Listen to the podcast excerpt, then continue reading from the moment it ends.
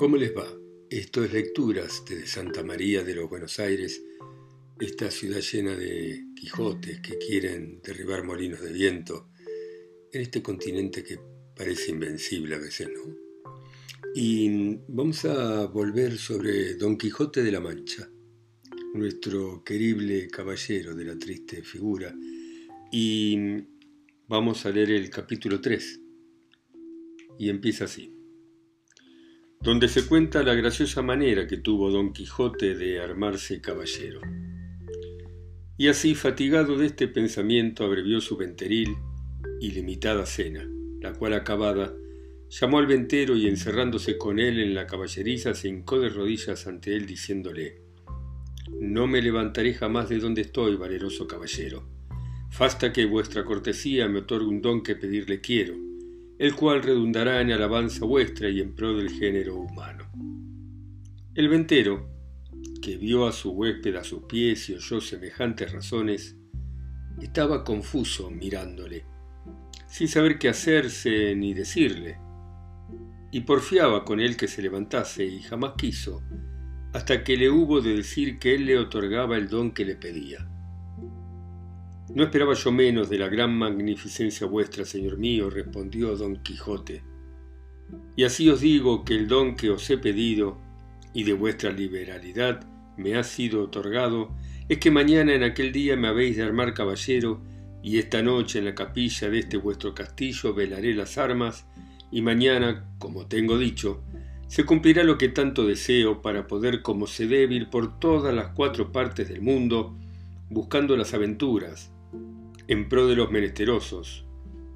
como está a cargo de la caballería y de los caballeros andantes, como yo soy, cuyo deseo a semejantes fazañas es inclinado.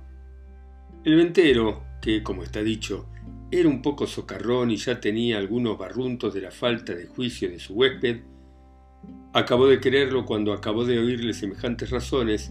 y por tener que reír aquella noche, determinó de seguirle el humor y así, le dijo que andaba muy acertado en lo que deseaba y pedía que tal presupuesto era propio y natural de los caballeros tan principales como él parecía, y como su gallarda presencia mostraba,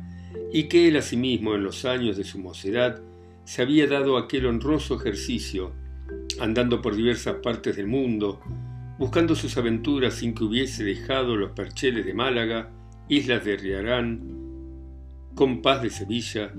Azoguejo de Segovia, La Olivera de Valencia, Rondilla de Granada, Playa de Sanlúcar, Potro de Córdoba y las Ventillas de Toledo y otras diversas partes, donde había ejercitado la ligereza de sus pies, sutileza de sus manos, haciendo muchos tuertos, recuestando muchas viudas, deshaciendo algunas doncellas y engañando a algunos pupilos y finalmente dándose a conocer por cuantas audiencias y tribunales hay casi en toda España y que, a lo último, se había venido a recoger a aquel su castillo donde vivía con su hacienda y con las ajenas, recogiendo en él a todos los caballeros andantes, de cualquier calidad y condición que fuesen, sólo por la mucha afición que les tenía y porque partiesen con él de sus saberes en pago de su buen deseo. Díjole también que en aquel su castillo no había capilla alguna para poder velar las armas, porque estaba derribada para hacerla de nuevo, pero que en caso de necesidad él sabía que se podían velar donde quiera, y que aquella noche las podría velar en un patio del castillo que a la mañana, siendo Dios servido, se harían las debidas ceremonias de manera que él quedase armado caballero y tan caballero que no pudiese ser más en el mundo. Preguntóle si traía dineros.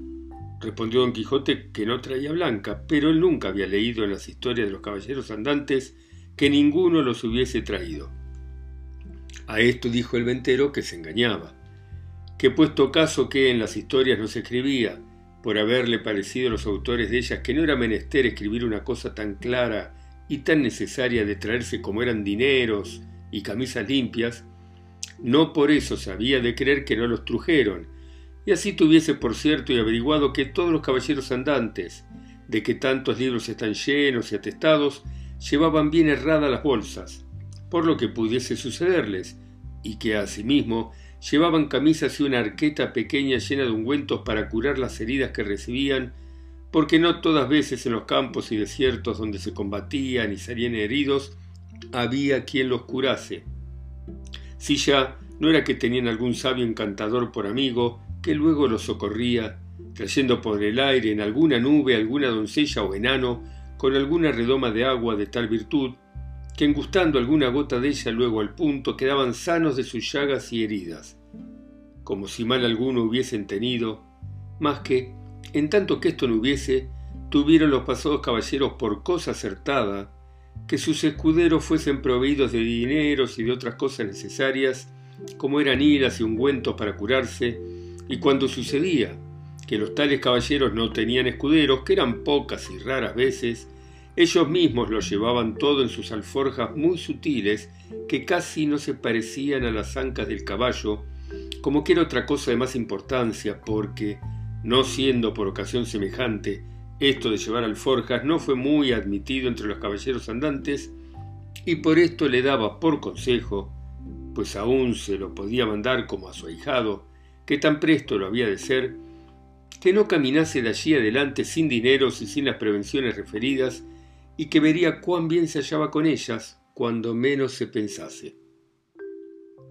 Prometióle don Quijote de hacer lo que se le aconsejaba con toda puntualidad, y así se dio luego orden como velase las armas en un corral grande que a un lado de la venta estaba, y recogiéndola don Quijote todas, las puso sobre una pila que junto a un pozo estaba, y embrazando su adarga,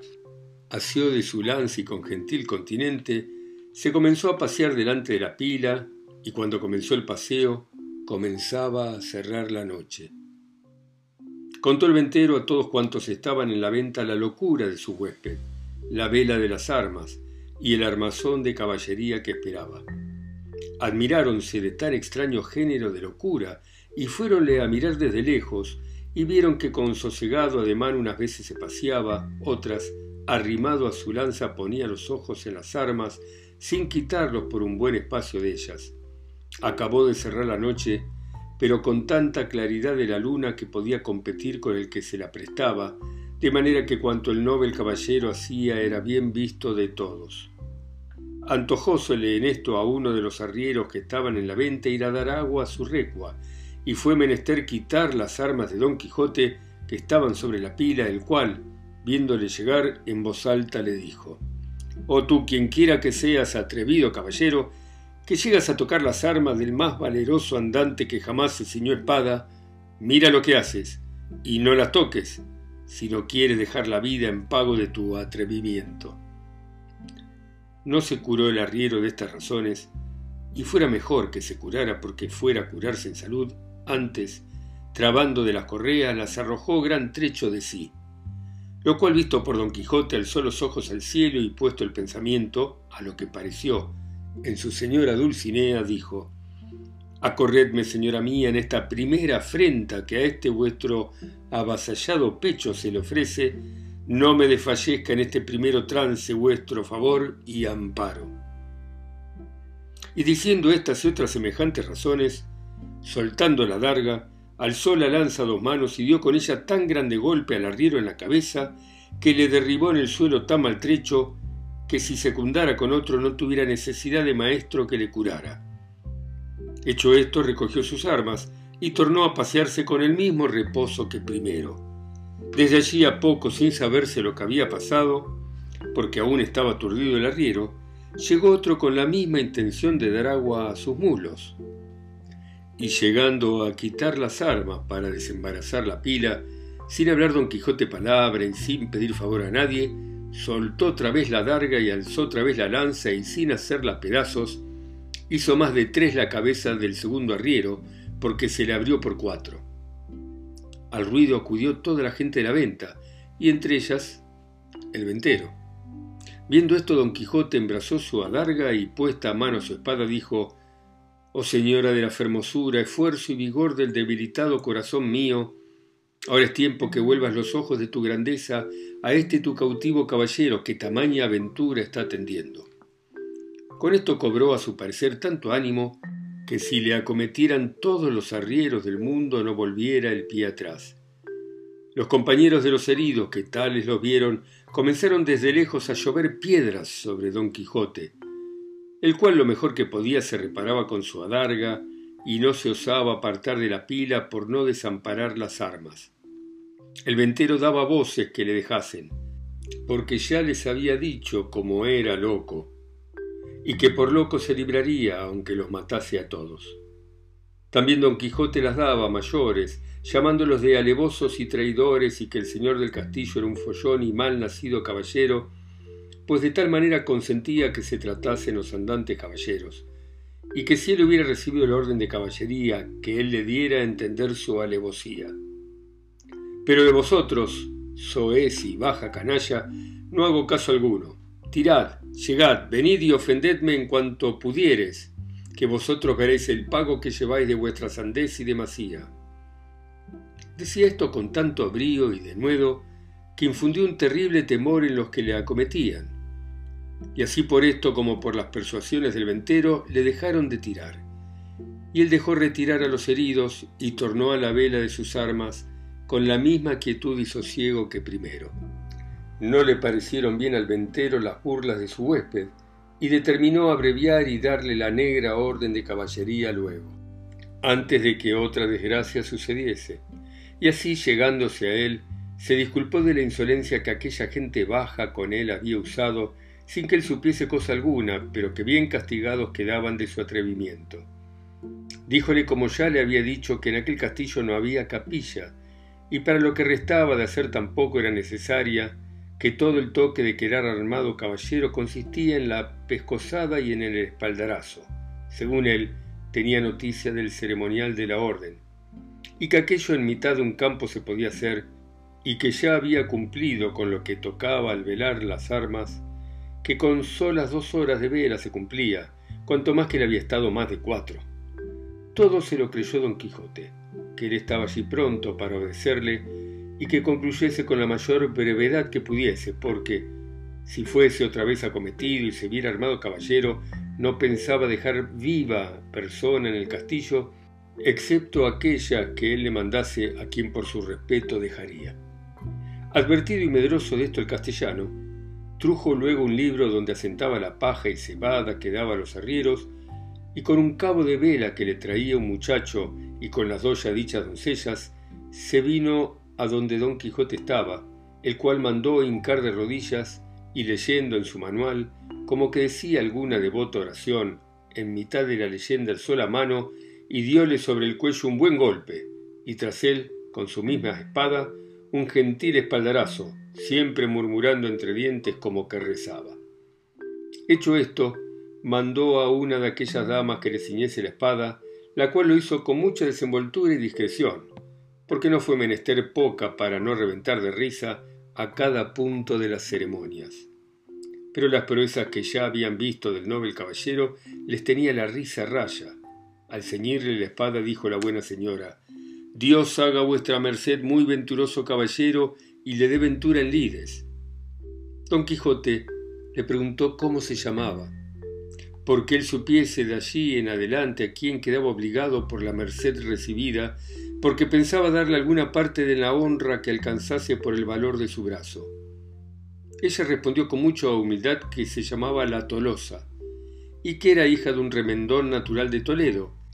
que vivía a las tendillas de Sancho Bienaya, y que donde quiera que ella estuviese le serviría y le tendría por señor. Don Quijote le replicó que, por su amor, le hiciese merced que de allí en adelante se pusiese don y se llamase Doña Tolosa. Ella se lo prometió,